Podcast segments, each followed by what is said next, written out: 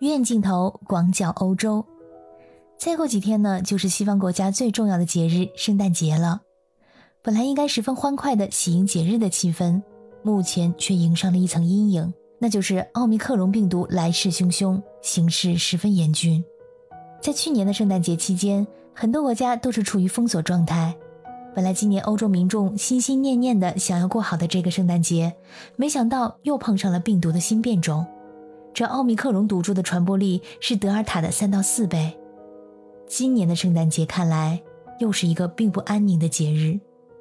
而目前在欧洲疫情最严重的国家要数英国了。从十二月十七日开始，英国的单日新增确诊病例数超过九万例，超过一点二万例的奥密克戎毒株感染病例。伦敦有超过百分之八十的新增病例都是这个毒株，甚至进入了重大事故的状态。大家好，我是在欧洲的可可鱼，目前坐标奥地利维也纳，欢迎收听我的节目。一波未平，一波又起。目前媒体把这次的奥密克戎毒株传播称之为海啸，可见它的传播速度之快以及强大的破坏力。在英国，疫情正在疯狂的扩散之中。在奥密克戎毒株迅速传播的同时呢，德尔塔毒株也并没有谢幕，所以现在是两种变异毒株的双重打击。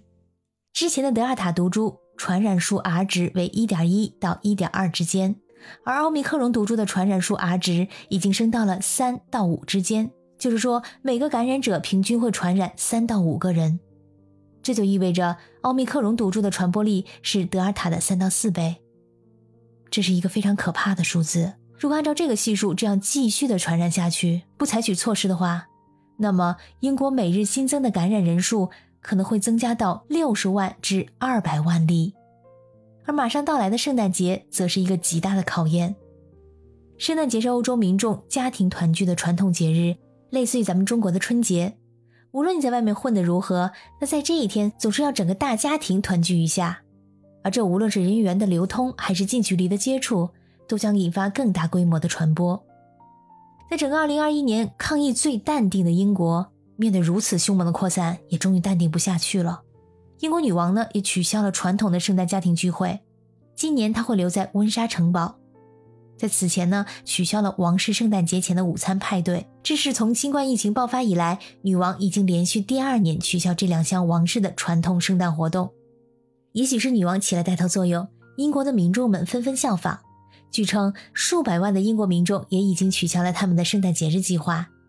当地的酒吧和餐厅迎来取消预约海啸，一系列的演出也被取消了。面对这样的情况，英国政府依然坚持圣诞节前不会有更严格的防疫措施，而伦敦十分著名的大规模新年庆祝活动也将被取消，以遏制奥密克戎毒株的进一步扩散。除了英国，欧洲其他国家的疫情也非常严峻。整个欧洲大陆的卫生官员都在为一波感染做准备。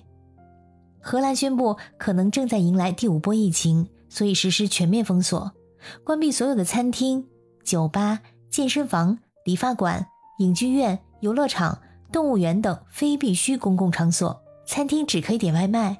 所有的大中小学校将全部停课，一直到二零二二年的一月九日。这个政策呢，是欧洲目前针对奥密克戎毒株最强烈的反应。荷兰的封锁消息发得非常突然，荷兰人纷纷冲向商店抢购圣诞物资。目前啊，欧洲国家是谈英色变。德国宣布，从二十日开始，英国将被列入病毒变异地区，从英国入境德国的人员将受到严格的限制，强制隔离两周。法国从十八日开始已经宣布限制英国游客入境法国。如果说英国游客想要入境法国，那必须出示二十四小时内的新冠阴性检测报告。并且需要出示出行的理由，入境后呢还需要隔离最少两天。这个消息一出来，多佛港还有欧洲之星码头大排长龙。很多英国民众本来就计划前往法国过圣诞节，比如说在阿尔卑斯山区滑雪，他们试图在禁令生效之前进入法国。而有关圣诞假期时候的聚会，法国则建议民众在假期期间呢要尽量避开大型的节庆活动。并且禁止在十二月三十一日跨年夜举办音乐会和烟火晚会，也禁止在十二月三十一号晚上聚众饮酒。我所在的国家奥地利，由于最近刚刚结束一轮封城，感染数字明显下降。封城前的最高值达到一天一万六千人，而封城结束之后呢，今日新增两千五百人。所以目前在圣诞节和新年并不会采取严格的封锁措施。在十九日，维也纳一区的环城大道上亮起了万盏烛光，用来纪念新冠疫情在奥地利爆发以来一万三千四百七十九名感染新冠离世的民众。没有带蜡烛的路人用手机闪光灯或者打火机自发地加入了活动。